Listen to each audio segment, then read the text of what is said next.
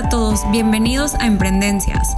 Quiero hacer de este espacio un lugar en donde toda alma inquieta que busca hacer más pueda impulsarse y confiar en que es posible hacer lo que más te apasiona.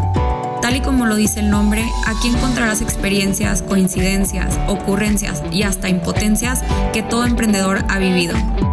Soy amante de escuchar los inicios de los emprendimientos y creo que estas historias son realmente inspiradoras. Si tienes esa cosquillita de emprender, no es casualidad que estés aquí. Soy Ana Lucía Leiva y te invito a confiar en ti y a emprender juntos con cada capítulo.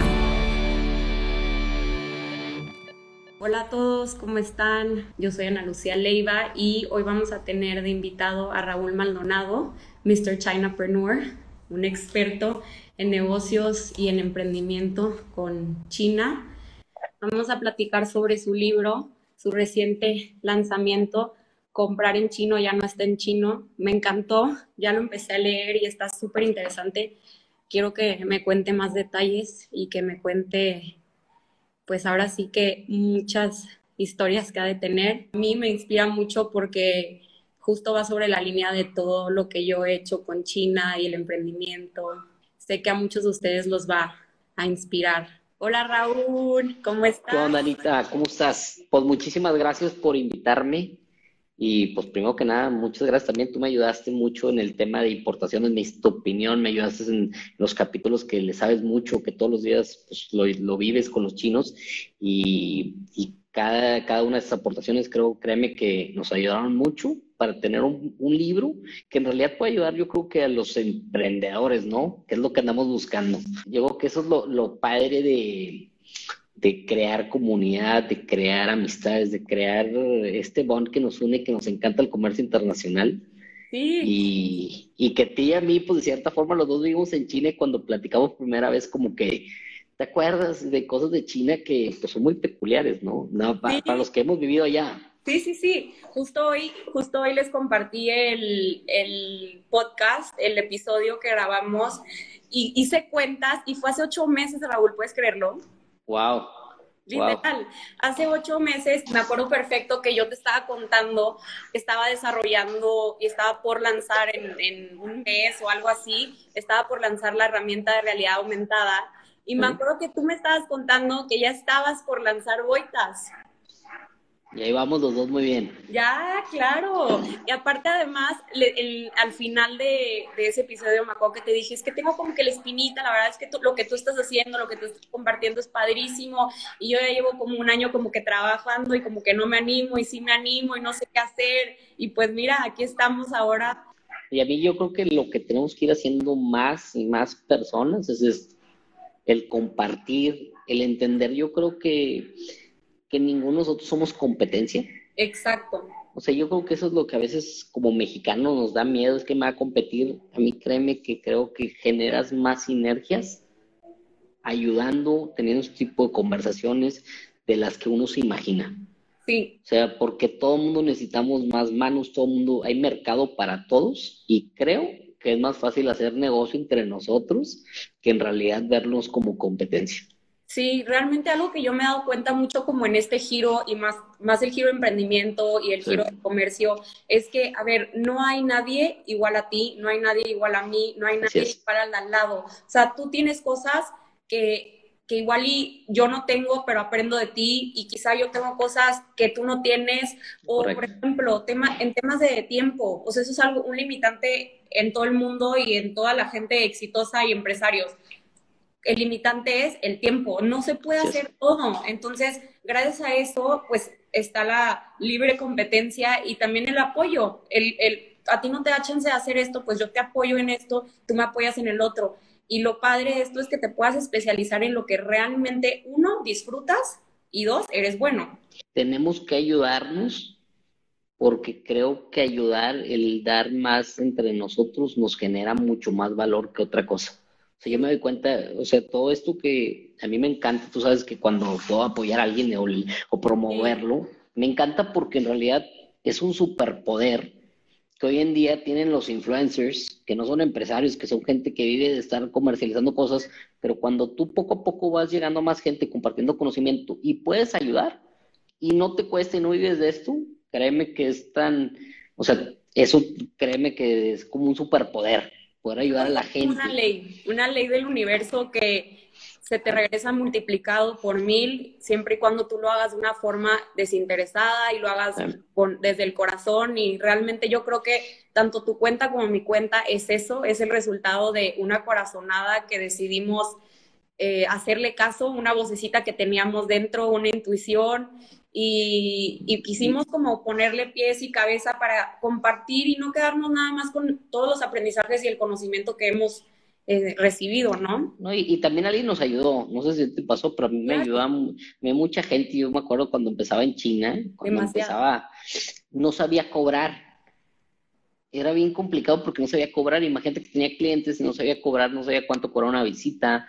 Y nadie te enseña, ¿eh? Cuando no, no tienes esos mentores, tu papá no es empresario, porque hay gente que tiene la ventaja de que su papá es empresario y te los ayuda.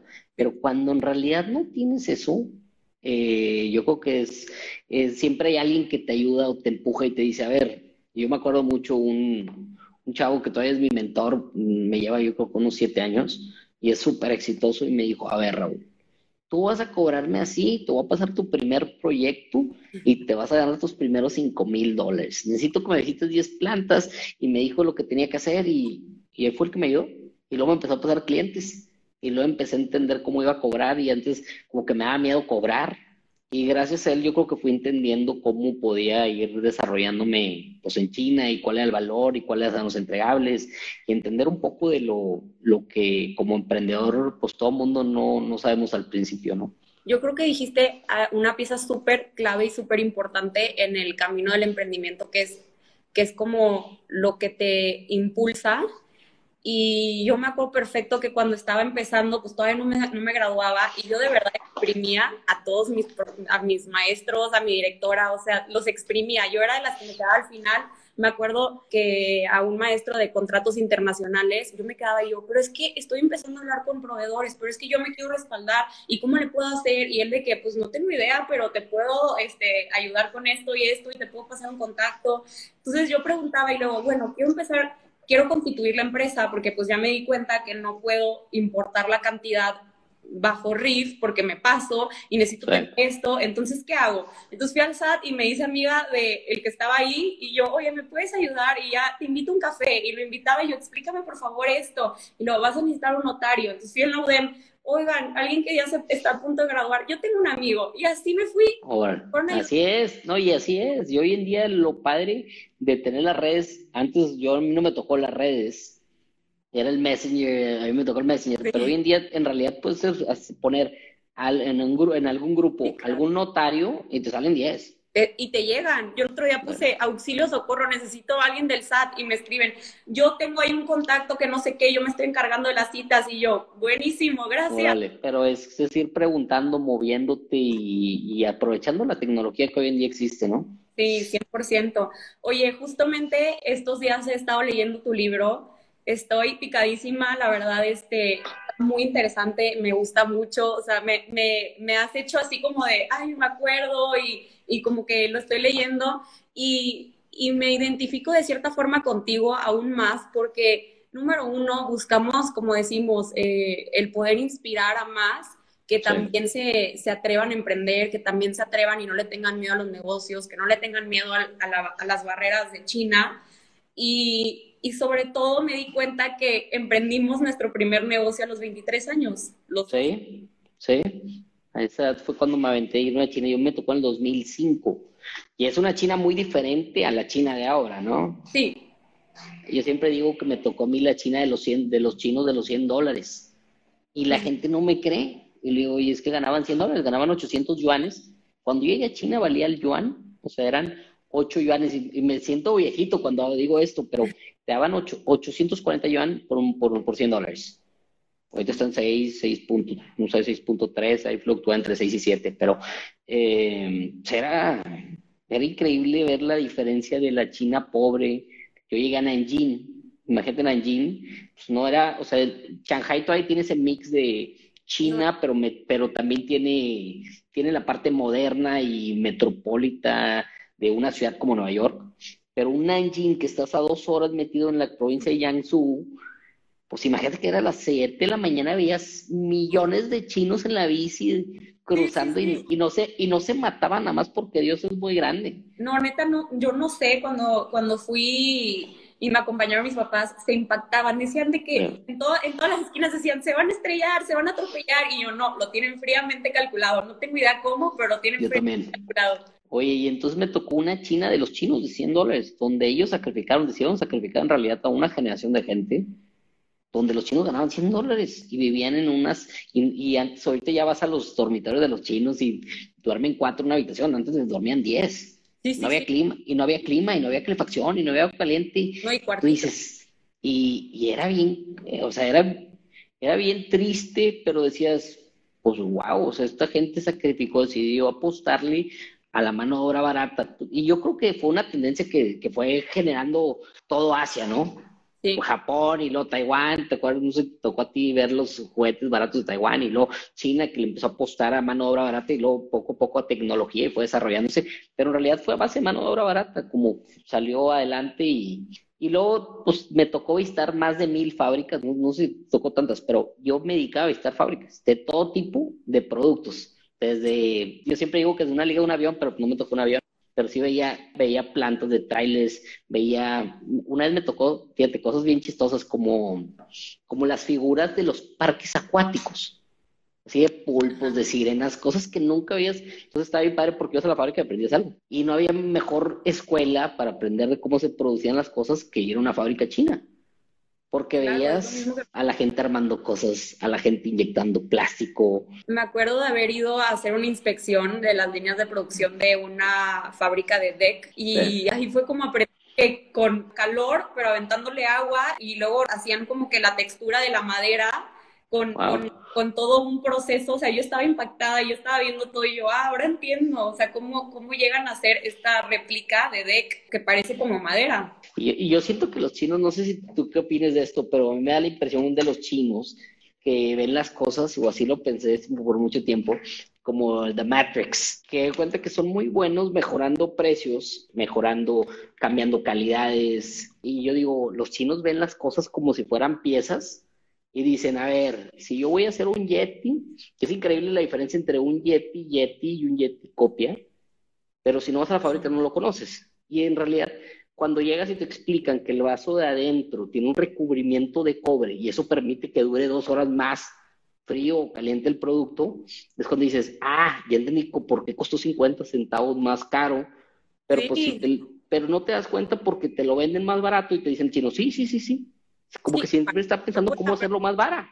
Oye, Raúl, como la historia que, que cuentas en tu libro de Angel Tires. Fíjate que yo creo que esa fue de las historias que ahorita me río, pero en el momento me quedó. Claro que no, no. Pero, pero quebró toda la empresa. Me imagino que no has de haber podido dormir, o sea, me, o sea, yo he estado en situaciones similares en que no llego como tenía que llegar y el cliente furioso y qué dices tú, pues, o sea, en lo que te contesta el chino, en lo que te dice que sí, me pasó lo mismito de que mándame video. ¿Y tú cómo? O sea, si te, si te estoy diciendo no es porque te estoy inventando, ya tengo el problema encima. Pero, pero imagínate que fuera tu lana. Sí, claro. O sea, aquí era, era un capital que llevamos tres años juntando, teníamos 100 mil dólares.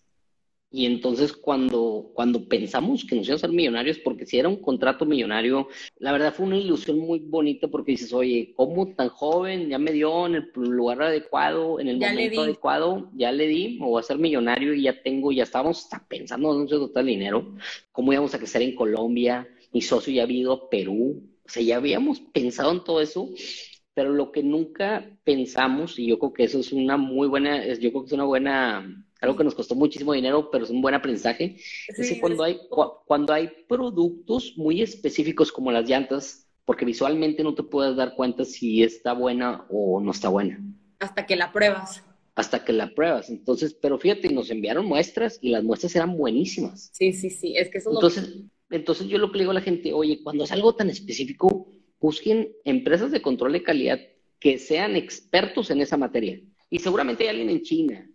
No nada más le, o sea, mándenle y, lo que les cueste, aunque te cuesta 1.200 dólares, 2.000 dólares, lo que te cueste, hagan la prueba. Sí, fíjate que a mí me pasa muchas veces con clientes que yo les ofrezco, tengo una chinita, siempre, siempre les digo así, ya, ya entablamos una amistad de cinco años y, el año pasado le invité a, a, pues ahora sí estar trabajando conmigo en el tema de inspecciones y pues me elabora reportes y todo, ¿no? Y cuando tengo clientes que, que pues sí van a hacer una inversión importante, pues siempre les sugiero este servicio, pero me llama mucho la atención porque es como, no, gracias, de que no, la verdad es que traigo ya el presupuesto muy, este, así, y yo no, pero es que es súper recomendable porque la verdad, o sea, pues tú me estás dando un proveedor que encontraste en Alibaba que no sabemos qué onda, que pinta muy bien, no, pero ya me llegó la muestra, entonces yo insisto, pero bueno, es un riesgo.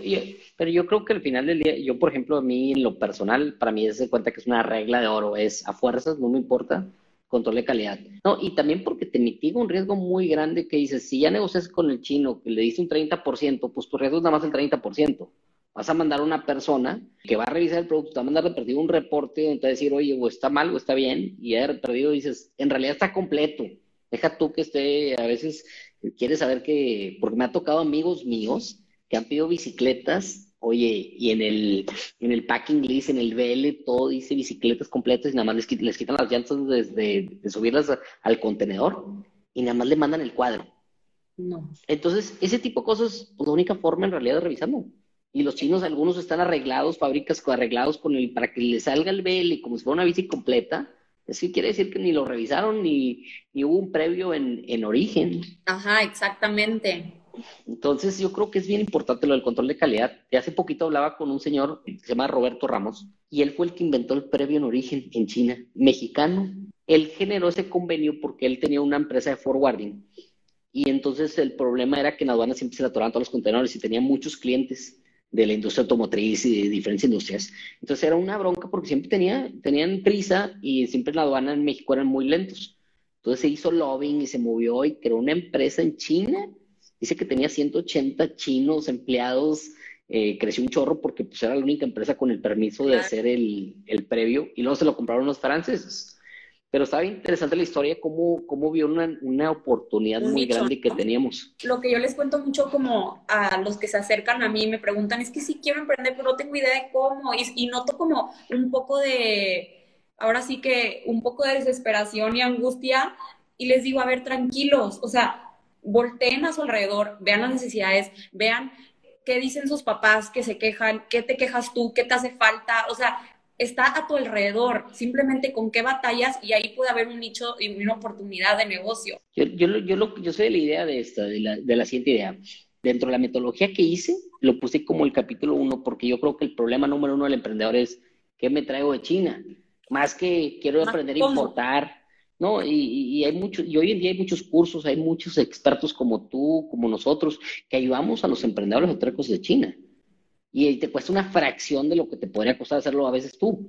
Pero yo creo que más que todo es qué me traigo y si me, lo que yo quiero traerme, primero pues hace sentido, ¿verdad? Por el tema de regulación, por, por lo que cuesta, por lo que impacta. Y luego otro punto yo digo, ¿cómo puedo saber yo dónde tengo mi ventaja competitiva?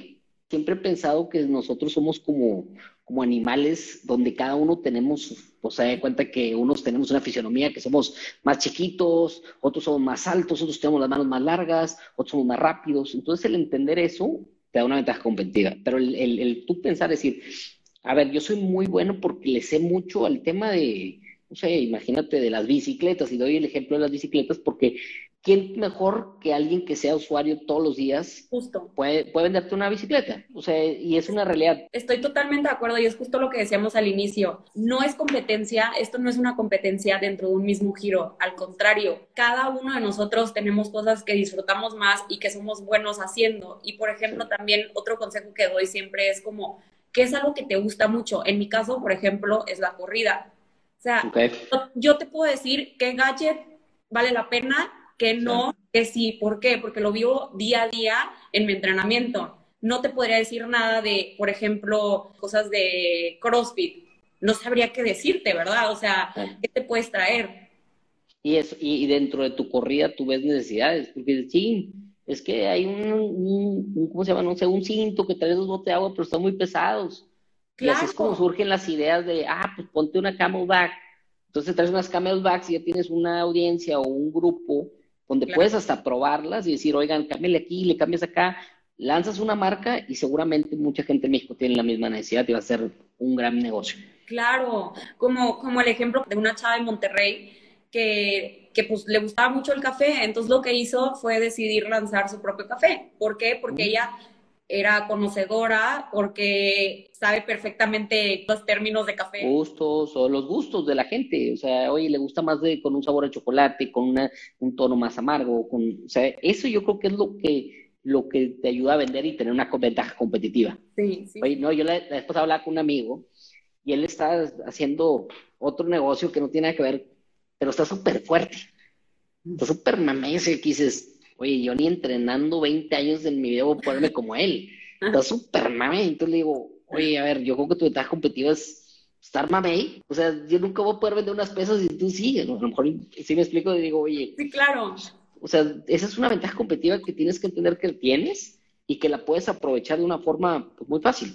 Y luego la otra ventaja competitiva que digo yo, oye, a lo mejor una ventaja competitiva puede ser un contacto. Porque un contacto no nada más te, es un, y no nada más hablo de un contacto de un comprador, eh, pero el tener acceso a información a veces te abre un panorama muy diferente y eso solo te vas a ir dando cuenta hablando con gente. Claro. Y este tipo de cosas vienen, me vienen mucho a la mente porque estando en China y hablando con miles de clientes veía cosas que eran un gran negocio, pero en mi vida me pasaban por la mente porque no estamos expuestos. O sea, imagínate un dióxido de titanio. Entonces, ¿qué es eso? ¿Cómo se come, no?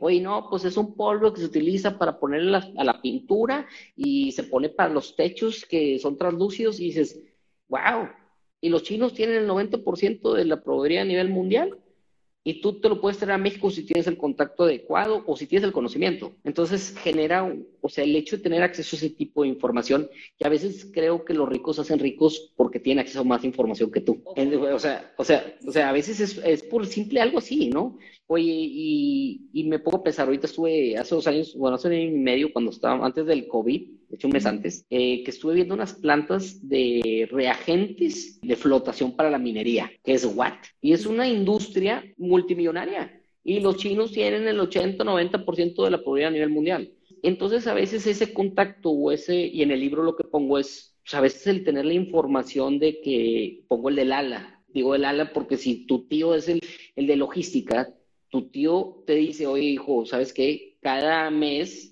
nos utilizamos 50 palets de plástico que se nos rompen porque son consumibles, aguantan dos vueltas y consumimos 5 mil y nos cuesta 100 pesos cada una. Esa data ya te genera una ventaja competitiva.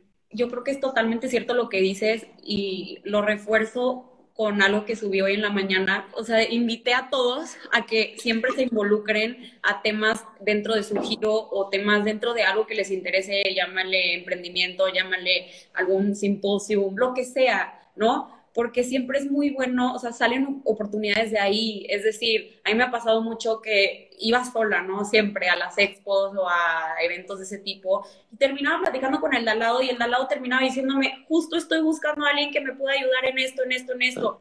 O terminaba alguien más diciéndome, es que mi primo tiene esta empresa y la va a crear y, quiere traerse tantas cosas. O sea, siempre están ahí las oportunidades, pero está en nosotros como que captarlos. Y siempre digo que es como, como si te pusieras unos lentes de oportunidades y las vieras, pero siempre y cuando, cuando tú quisieras, ¿no? O sea, porque podemos ir por la vida diciendo, es que quiero un negocio, pero no tengo idea de, de qué. Y el otro lado es como, quiero tener la, la, la perspectiva de ver las oportunidades a mi error y se te empiezan a presentar de forma súper natural. Yo lo que, lo que a veces creo que nos perdemos, y más cuando estás más chavo, a mí me costó mucho, mucho, Anita, te puedes perder muy fácil. Porque, por ejemplo, hoy veo muchos jóvenes con los que platico y me dicen, Raúl, es que tengo una financiera, y es que tengo una constructora, y es que tengo cripto, y aparte tengo un negocio de comercialización de, de vasos. Y tú dices, wow, pues no tiene nada. O sea, cuando alguien te dice que tiene cuatro cosas, pues a cuál le dedicas el tiempo. La verdad es que el enfoque, y no lo entendías hasta, grande, ¿eh? Por yo, por lo mismo que estuve expuesto a muchas cosas y hacía muchas cosas, creo que si me hubiera enfocado en algo, por ejemplo, en los autopartes, puede haber sido el proveedor más grande de Latinoamérica de autopartes. Entonces, a veces creo que nos perdemos y es muy fácil perder o porque nos aburrimos, porque normalmente el emprendedor perdemos la atención muy rápido. Cuando no, cuando, cuando no. o el, primer. Eso. Eso. El primer reto. Y entonces empiezas a tener el reto y dices, no, es que me voy a dedicar ahora a vender vasos y luego a vender platos. Y en realidad eso no te genera, no te construye nada. Y entiendo que al principio, y eso es lo bonito de estar chavo, es que puedes estar expuesto a mil cosas y poco a poco irte dando cuenta primero cómo eres, quién eres tú, cómo eres, qué habilidades tienes y qué te gusta y qué oportunidades existen. Y eso pues lleva a veces tiempo. La vez pasada vino un chavo a una mentoría y me llamaba mucha atención porque me decía, Raúl, quiero hacer lo que haces tú. Y yo, ¿qué hago? No, pues traer cosas de China y comercializadas en México. Le dije, ok, ¿y dónde estás? ¿Qué estás haciendo? Me dijo, no, estoy trabajando en un banco. Le digo, pues you're in the wrong place, estás en el lugar equivocado. O sea, si quieres hacer lo que yo hago, pues yo me iría a trabajar en una empresa que hace lo que yo estoy buscando en un futuro, lo que yo visualizo. Y aprendes, ¿verdad? Y o me, meto al departamento de logística de una empresa, a lo mejor de, no sé, de algo que también sea de tu interés, porque eso puede ir de la mano. Oye, me interesa la minería. Ah, bueno, pues a lo mejor vete a, a Minera Outland, ¿no? Que ya se trae de China o sea, algún, algún componente y, y, entonces aprendes de logística, de traer cosas de China, visitas China y aparte aprendes de minería. Ahí es donde tenemos que empezar y, y también, como te digo, el enfoque creo que vale la pena enfocarte porque si no te enfocas es muy fácil perderte. Qué importante, la verdad, lo que nos estás diciendo y te digo algo, Raúl, tu ventaja competitiva son los años de experiencia que tienes. Esa es una gran ventaja que tú tienes. Tú has recorrido muchísimas cosas, tú estás en un proceso más adelantado que todos nosotros que estamos como también aprendiendo y, también traemos nuestra, nuestro proceso de experiencia y nuestras, y nuestras vivencias y nuestros errores, éxitos y, y demás, pero tú tienes algo bien valioso para todos nosotros y por eso me gusta mucho y te lo reconozco, Muchas que nos compartas todo esto de verdad Digo, yo desde el primer día hice un clic contigo porque realmente compartimos eso, ¿no? Sí. Aunque yo te veo a ti como, y, me refiero a ti como a una persona, como un mentor, porque realmente aprendo mucho, no nada más de lo que compartes, sino de, tu forma de ser, de querer impulsar a los demás. Y... Pero Ana, tienes que entender que esto me costó muchísimo trabajo. O sea, entender lo grande. O sea, tú ahorita estás bien chavita, pero entender lo grande y entender que si tú tienes una inversión en real estate no es tu negocio y entender que te tienes que enfocar. Y me lo dijo un mentor mío que tenía, o sea, que vende, o sea, imagínate, vende millones y cientos de millones de dólares y que me dijo, yo me tuve que enfocar y yo no entendía en una cosa. Entonces yo dije, ¿cómo? ¿Cómo? Yo me acuerdo que tenía cinco líneas de negocio él y todas rentables, está en la industria ferretera. Me dice, me tuve que enfocar y me volví el mejor de toda Latinoamérica. Con un producto que dices, broches de pintar. Sí. Y dices, ¿cómo? ¿Cómo alguien con un producto tan sencillo se dedicó, no, se, se enfocó? Y entonces dije, y siempre me decía, yo llegaba y me daba mucha risa porque yo lo veo todos los días. Oye, llegaba y le decía, no, pues yo tengo este negocio y Maldom Logistics y Maldom quién sabe qué. Y me dice, pero pues no vale nada, nada. O sea, pero ¿cuál es el negocio, tu negocio principal? Son las autopartes, son es el petróleo, es esto. Y en realidad cuando viví en China, la segunda parte es cuando me enfoqué. Los cinco años que me estuve bien enfocado, crecí de vender 30 contenedores a 1500 contenedores al año. Es una historia yo creo que bien interesante porque en realidad siempre estás esperando esa oportunidad y te empiezas a dar cuenta el sentido que tiene los cinco años, los primeros cinco años en China que era, era como cuando haces una carrera, era un entrenamiento donde tenías que aprender a hablar chino, tenías que haber visitado esas 500 o 600 fábricas para que en el momento que sugieras oportunidad, que a veces no lo entendemos, ¿eh?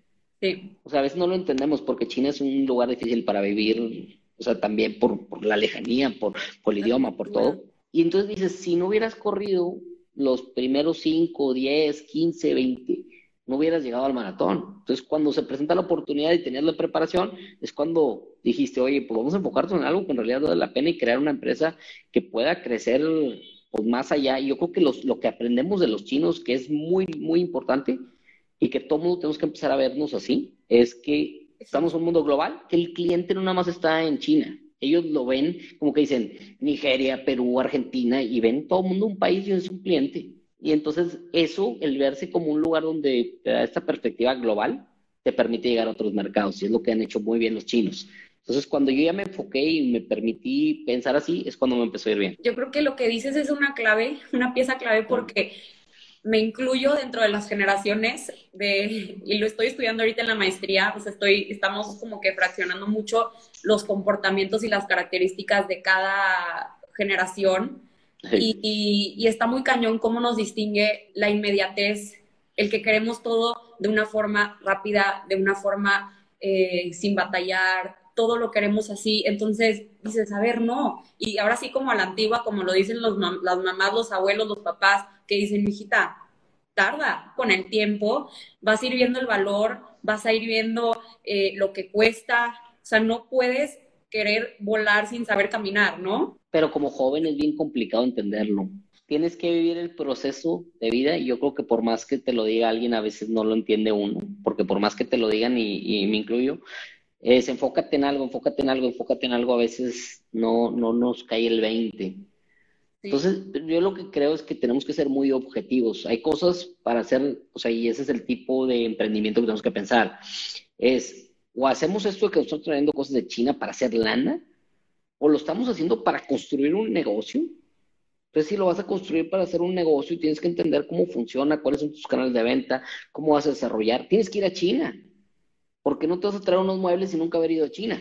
Exacto. Hay gente que sí lo hace y dices, pues traes todas de perder porque en realidad, si no, no eres experto en el tema, yo, o sea, es complicado. Yo creo que tú te has tocado. Y, y en el tema de los muebles específicamente, yo tengo un amigo que se traía muchísimos contenedores, fue a su bodega y tiene yo creo que, no sé, dos millones de dólares de, de muebles que se mandaron en China, de ese vinil que parece piel y todos descarapelados. No. ¿Por qué? Porque no revisaron la calidad. ¿Por qué? Porque no sabían y no conocían el producto. ¿Por qué? Porque no fueron a China. Entonces, cuando vas a construir algo, tienes que meterte de full, ir y siempre hay chamba. A veces pensamos que no hay trabajo, pero siempre hay muchísimo trabajo no, yo siempre he dicho que esas personas que dicen que no hay es porque no la quieren ver y porque no la están buscando, porque el que busca encuentra y siempre hay. Y aún en pandemia sí, sí están complicadas las cosas, hay giros que la tienen un poco más difícil que otras, pero siempre está la opción de adaptarte y también ir. y, y, a, veces, Anita, es algo que yo como lo veo, es que nadie te enseña a ser empresario. No. Entonces no sabemos y a veces yo lo que digo, consigue tu mentor. O sea, no te quedes cerrada a decir, eh, no sé y porque no sé. O sea, y a veces de eso pecamos, que no hacemos porque no conocemos. Entonces hay gente que te puede guiar, y hay mucha gente, y, y no importa en dónde estés ni quién seas, siempre vas a ocupar un mentor, siempre vas a necesitar un consejo, siempre vas a tener alguien con quien rebotar las ideas. Siempre, siempre. He conocido a quienes son súper reservados, como, como es que yo quiero vender este producto y yo, ah, bueno, yo te, yo te ayudo con mucho gusto, rebota ideas conmigo y te puedo compartir lo mucho poco que yo he aprendido, etcétera. No, no, no, es que todavía no lo voy a decir. Y yo, mm, número uno, o sea, no tengo interés de dedicarme a eso.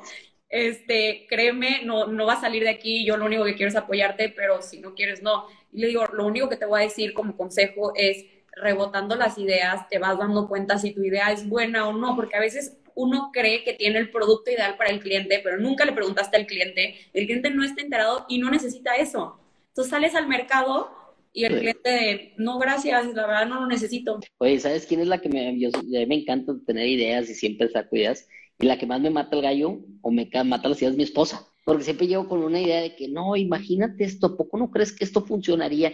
Y me dice, pues no, claro que no, nadie lo usaría.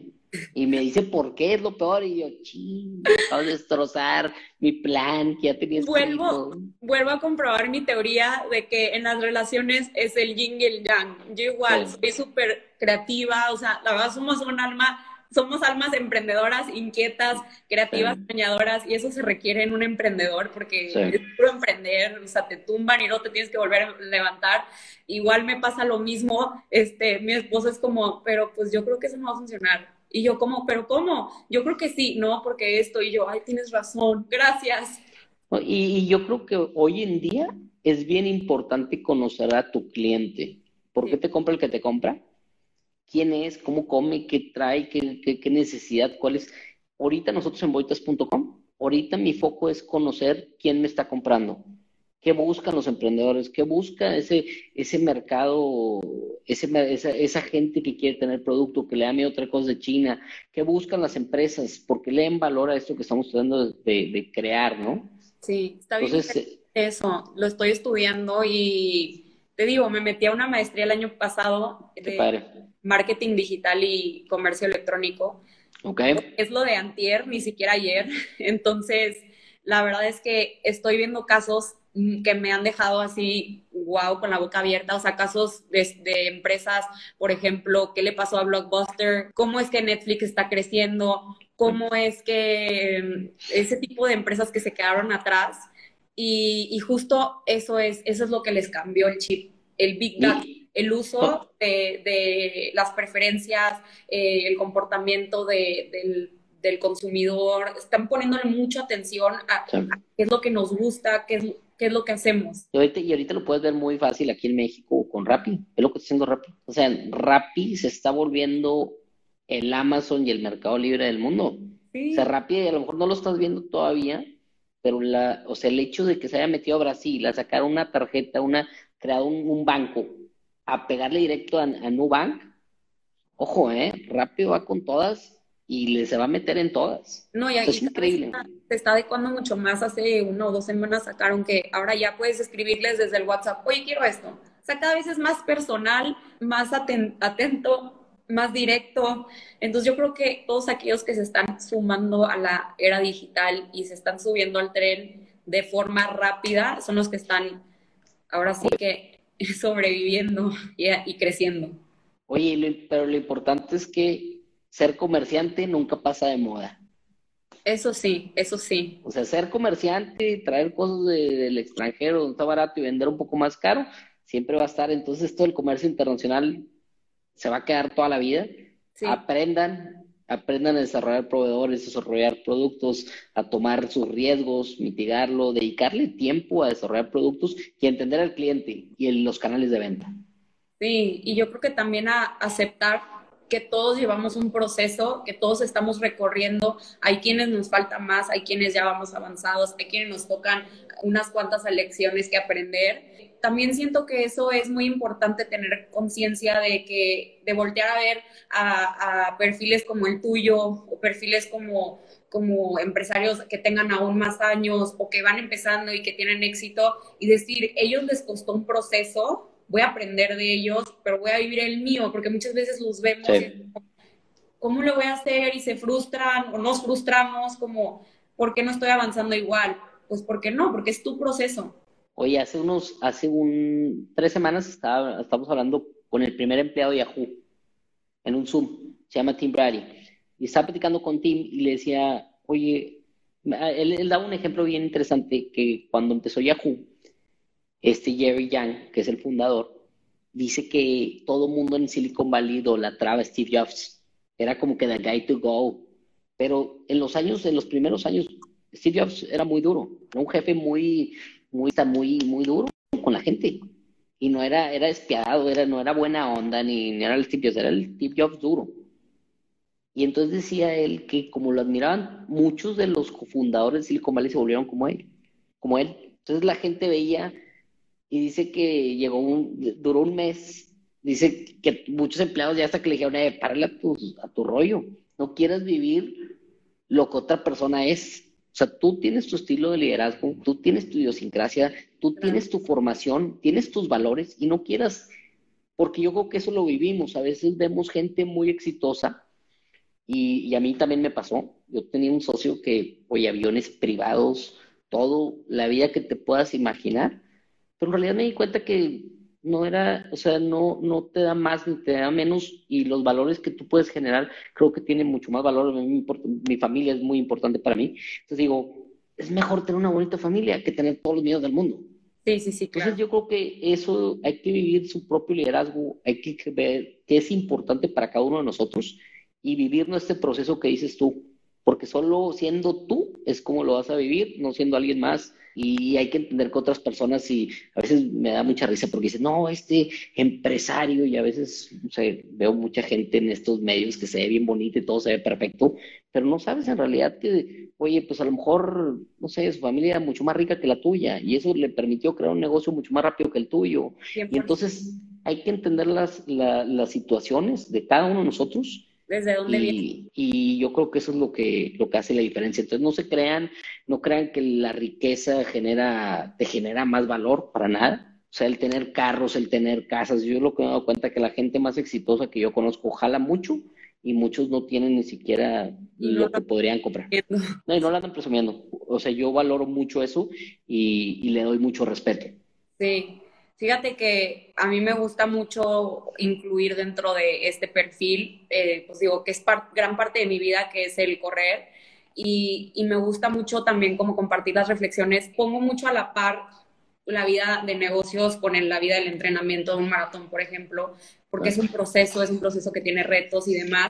Y siempre hago mucho énfasis a todo lo que se me va ocurriendo porque es, aplica a los negocios tal cual. Y, me gusta mucho también, es algo que yo aprendí eh, y me costó, me costó mucho, frustraciones, lágrimas, y aprendí que, que todos aquellos, por ejemplo, en mi equipo que, que corren más rápido que yo, no es porque yo no sea buena o porque no sea este, lo suficiente capaz o lo que sea, es porque ellos ya están, ya llevan un proceso de años que han recorrido para poder llegar al punto en el que se encuentran hoy. ¿No has leído el libro de Outliers? Sí. Y es lo que te dice. Ponte a jalar, ponte a jalar. O sea, más que, o sea, la suerte te la construyes tú. Entre más jalas, más suerte tienes, vas a ver. Sí, entonces por eso yo te digo, tu ventaja competitiva ante el mercado, el giro, son tus años, son tus años de experiencia, son tus aprendizajes, son todas tus vivencias que nos compartes aquí en este libro. Oye, no, oye, me encantó. Fíjate que era, e, ese era un, yo creo que era un must.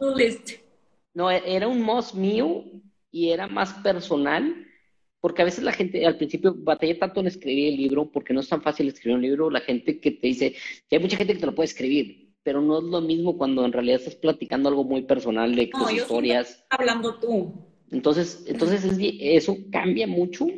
No es como que los 10 consejos para hacer negocios en China, no. Es algo que en realidad viví yo. Y al principio pensé, voy a poner puras historias de China, pero si no lo aterrizaba con una metodología donde la gente pueda pues agarrar un consejo, con un consejo bueno que te sirva hacer un control de calidad, ya con eso te puedes, te puedes ahorrar millones de dólares o miles de dólares, ¿no? Claro. O sea, eso creo que, era importante compartirlo, porque nada te servía, y hay gente que tiene tanta experiencia y hoy en día no, no lo comparte porque no le dedica tiempo, no tiene, no sé cuesta, o sea, no cuesta, no es, no es tanto dinero, porque a veces sí cuesta el dinero, pero, pero es el tiempo, es dedicarle y luego echarle ganas, y hay días que o estás muy ocupado con, con, el trabajo, o no estás de ánimo, o X, o sea, hay también factores externos que tanto tú tienes como yo tengo, como cualquier otra persona de las que se sube este tren para, para sumar y compartir, pero yo, yo creo que realmente lo que tú, tú hiciste con este libro es de una forma muy genuina compartir tus vivencias tus experiencias y eso es lo que hace la diferencia y lo que inspira, o sea, no tanto, pues tú te podrías poner a decir 10 pasos y, 10 capítulos, ¿no? Yo también podría hacerlo y hago mi research y todo, pero no hay nada como tus vivencias. Y como dices, cada uno de nosotros tenemos diferentes vivencias y lo importante es compartirlas. O sea, este libro que con mucho gusto lo hice para todos los Chinapreneurs, para todos, o sea, China, y Chinapreneurs somos todos los que nos traemos cosas de China, o sea, no es que yo sea, o, sea, en realidad somos todos nosotros. No, es una comunidad que cada vez se están sumando más y más, entonces yo la verdad te felicito, ya sabes que, que, que, para mí eres de admirar y eres un gran ejemplo y te considero más, más también un amigo y un mentor. Y, y pues yo sé que con esto vas a llegar a trascender a muchos emprendedores y a, impulsarlos y a inspirarlos a pues que se atrevan y que vean que pues sí, sí va a haber uno que otro reto y uno que otro este obstáculo, pero pues aquí estás. Oye, y te platiqué por qué le puse comprar en China y no está en chino. No, cuéntame. No, fíjate que cuando yo empezaba en China, eh, venía una vez al año a México porque no tenía dinero. Entonces, cuenta, cuando yo emprendí en 2016, me daba cuenta que necesitaba más clientes porque no tenía suficientes clientes. Lo que me pasaba cuando venía a México es que la gente, a los empresarios que iba, no me creían. No sabían, o sea, llegaba, imagínate un chavito de 23 años, 24 años, que si con un contenedor que le saliera mal, no tenía ni cómo pagarles. La verdad es que era la verdad. Llegabas y pues no tenías pues, ni el conocimiento, no conocías ni el producto de lo que ellos se dedicaban. Y siempre cuento la historia de cuando llegué con don Julio Cepeda Sí. Porque es una historia muy padre porque llego y el viejito más, todavía me recibía, ¿no? Me daba mucha risa porque me recibían. Y ahora te das cuenta, ¿no? Como que en ese momento tú dices, wow, que me recibió, pero ahorita ya que estás más grande dices, ahora entiendo, o sea, que ha de haber pensado, ¿verdad? Sí, llegaba y no, yo hoy le muevo y esto y, y, y el señor, sí, yo te busco, te va a llamar mi asistente, ahí nos vemos. Entonces decía, oye, ¿cómo puedo llegar a más gente si en realidad conozco muy poquita gente? Porque mi papá no era empresario, pues hablaba con los amigos de mi papá, pero pues, pues era muy limitado el acceso. Y, decidí poner un panorámico. Eh, dije, voy a gastar mi dinero en un panorámico. Junté lana y puse un panorámico que decía, comprar en China ya no está en chino, Maldon Group. Y puse un teléfono de pues, fue creo que el 2007. Voy a buscar, voy a buscar el, voy a buscar el, diseño, porque estaba padre, a mí me gustaba, era rojo, y lo puse en Gonzalitos, en una de las calles principales aquí de Monterrey. A ver si busco el diseño, porque sí fue, era padre. Fue una foto, seguramente, y, y, me quedé con ese comprar en China no está en chino, y ya pues ahorita que hoy en día estamos a un clic de comprar en China, si tomamos las precauciones adecuadas, si lo hacemos bien, si, seguimos consejos que vamos compartiendo tú, yo, Tony el aduanero, eh, Alex Assad, la gente que está en el comercio, eh, hay mucha gente que estamos compartiendo, hay que aprender de nosotros, los que tenemos algo, algo experiencia en algunas cosas, no sabemos de todo, Claro. Pero, pero hay que aprender cada uno de nosotros y yo creo que pues, la información es gratis hoy en día. Claro, la verdad es que también ya he estado platicando con Tony y, está, está, muy chistoso porque realmente es muy diferente este tipo de pláticas, ¿no? Son pláticas de comercio, pláticas de temas que nos gusta y se nota que nos gusta, entonces está padrísimo, la verdad, y qué padre, como yo digo, nada es coincidencia, todo pasa por algo y ese, ese espectacular te trajo a tener un libro con ese título, entonces Acuérdense comprar en China hoy, para, no les he dicho, pero porque me han preguntado muchos que dónde lo vendemos. Y Amazon, ¿no? Hoy estamos vendiendo, fíjate que la versión física la estamos, la tenemos nada más en mrchainapreneur.com. Ya estamos hablando con alguien que lo pueda poner en las librerías y la versión digital sí está en amazon.com.mx. Vayan corriendo porque la verdad yo ya voy a la mitad y está buenísimo, me está encantando y me gusta mucho que agregas también ejercicios al final de, los capítulos como para también activarte y, y sí llevarlo a cabo. Pues yo creo que para pensar y yo creo que eso también nos sirve a nosotros a, a darnos cuenta de las oportunidades, de las tendencias, de hacer ejercicios. Fíjate que el primer negocio exitoso que hice fue ese de los monitos. Sí, de los ¿Lo viste? Los dubilachos. Oye, deja tú, es, eh, fue una historia muy buena. O sea, fue, un, fue una historia donde en realidad, a pesar de que no teníamos dinero, convencimos a una compradora de Sam, de Samors en ese momento para que nos comprara. Y esos monitos, y eso, y es lo curioso de las tendencias, lo que platico ahí de las tendencias es cómo las observas, cómo las ves. A veces cuando ya las estás viendo aquí mucho, pues ya, ya te pasó. Y te puedes seguir subiendo las tendencias mientras compres y vendes aquí localmente. Sí, claro. o sea, local. Aprovecha de aquellos que importan de mayoreo. Pues si ya viste que ya está aquí, pues órale. Sí, porque a veces te quieres subir y ya es too late. y, no sé si te pasaba a ti cuando ibas a los mercados de, novedades. Ay, no yo decía que es como ir como un caballo, ¿no? Así, que no puedes estar viendo tanto porque de verdad dices, es que esto no hay en México, esto no hay en México, en esto, y pues como tú dices, no te puedes, no puedes ser un todólogo y traer así como, como los de Nueva York que traen así todas sus cosas. De que, todas las cosas que, que le ven. Yo, yo, fíjate que en esos bonitos me gustaron mucho y los veía de mucha tendencia porque veía que todo el mundo los tenía. Y los chinos ya sabes que son un poco más añiñados y las chinas también, pero todo el mundo los tenía y en los mercados ibas y los tenían. Y luego los empecé a ver en Estados Unidos, pues decía, oye, pues no aplica el tener un monito que diga vudú en México, es, una connotación negativa, quieras o no. y le pusimos, dijimos, de, de hilo, dubilachos, y le empezamos a hacer historias y se llevamos ahí con un rack de un vecino, nos hizo un rack, y llevamos, y me dijeron, no, vale, 10 mil. Entonces mi amigo tenía un Chevy, yo tenía algo de lanita, creo que empezamos con 4 mil dólares, es lo que teníamos. Que cuentas que, que tu amigo, para poder este, meterle inversión, vendió su carro. Sí, un Chevy, tenía un Chevy. Lo vendió y era increíble cómo logramos que después el proveedor nos ayudara y nos pagara por delante, digo, el cliente. O sea, pegó tanto el, monito y que nos ayudaron y sacamos colecciones y nos juntábamos ahí todos los amigos y amigas y nos decían, eh, vamos a crear el nombre. Y muchos eran nombres de la misma raza. Sea, bien chistoso, pero eran eh, que el pirata, bueno, no, pues es el que te va a cuidar. Y salían de ahí de las ideas de la gente en una carne asada. Está padrísimo. no, la verdad es que yo cuando lo leí me, me acordé mucho de, mi, de mis tiempos cuando recién llegué de China a Monterrey y me ponían, o sea, o sea, en ese entonces yo estaba trabajando con la misma empresa, abrí la oficina. Cuando llegué y pues obviamente eran clientes de temas de acero, herramientas, ferretería y yo así como, este, no, esto no me está gustando. No, no es como que lo que más me llama la, atención. Y recuerdo mucho que me dijeron, pues adelante, con que consigas clientes, ¿verdad? Y yo, yo me acuerdo que en una de las muchas expos que vi, vi muchísimas cosas de decoración y de boda. Y aquí, pues, bueno, en ese entonces las bodas, pues, enormes y le metían todo. Y entonces me acuerdo perfecto de haber ido a la oficina de Armando Elizondo, un wedding planner de allá de Monterrey. Sí. Hola, mucho gusto. Fíjense que vengo llegando a Monterrey. Pero, o sea, como tú dices, la tendencia de de unos cuantos años menos, ¿no? Y yo, hola, mucho gusto, o sea, yo muy segura de mí misma, ¿no? De que sí, yo vengo llegando y yo me encargué de hacer esto y inspeccioné, vi líneas de producción, ¿en qué están batallando? ¿Qué les hace falta? Yo con mucho gusto se los traigo, yo vi muchos productos, ta, ta, ta. Y, y me encanta porque ahorita volteo y digo, ¿qué habrán dicho? O sea... Sería bueno preguntarles. No, ahorita tengo una muy buena relación con ellos y, literal hasta le nombraron una de las flores artificiales que les he traído, ya, ya le llaman Cherry Anna. Ah, qué buena onda.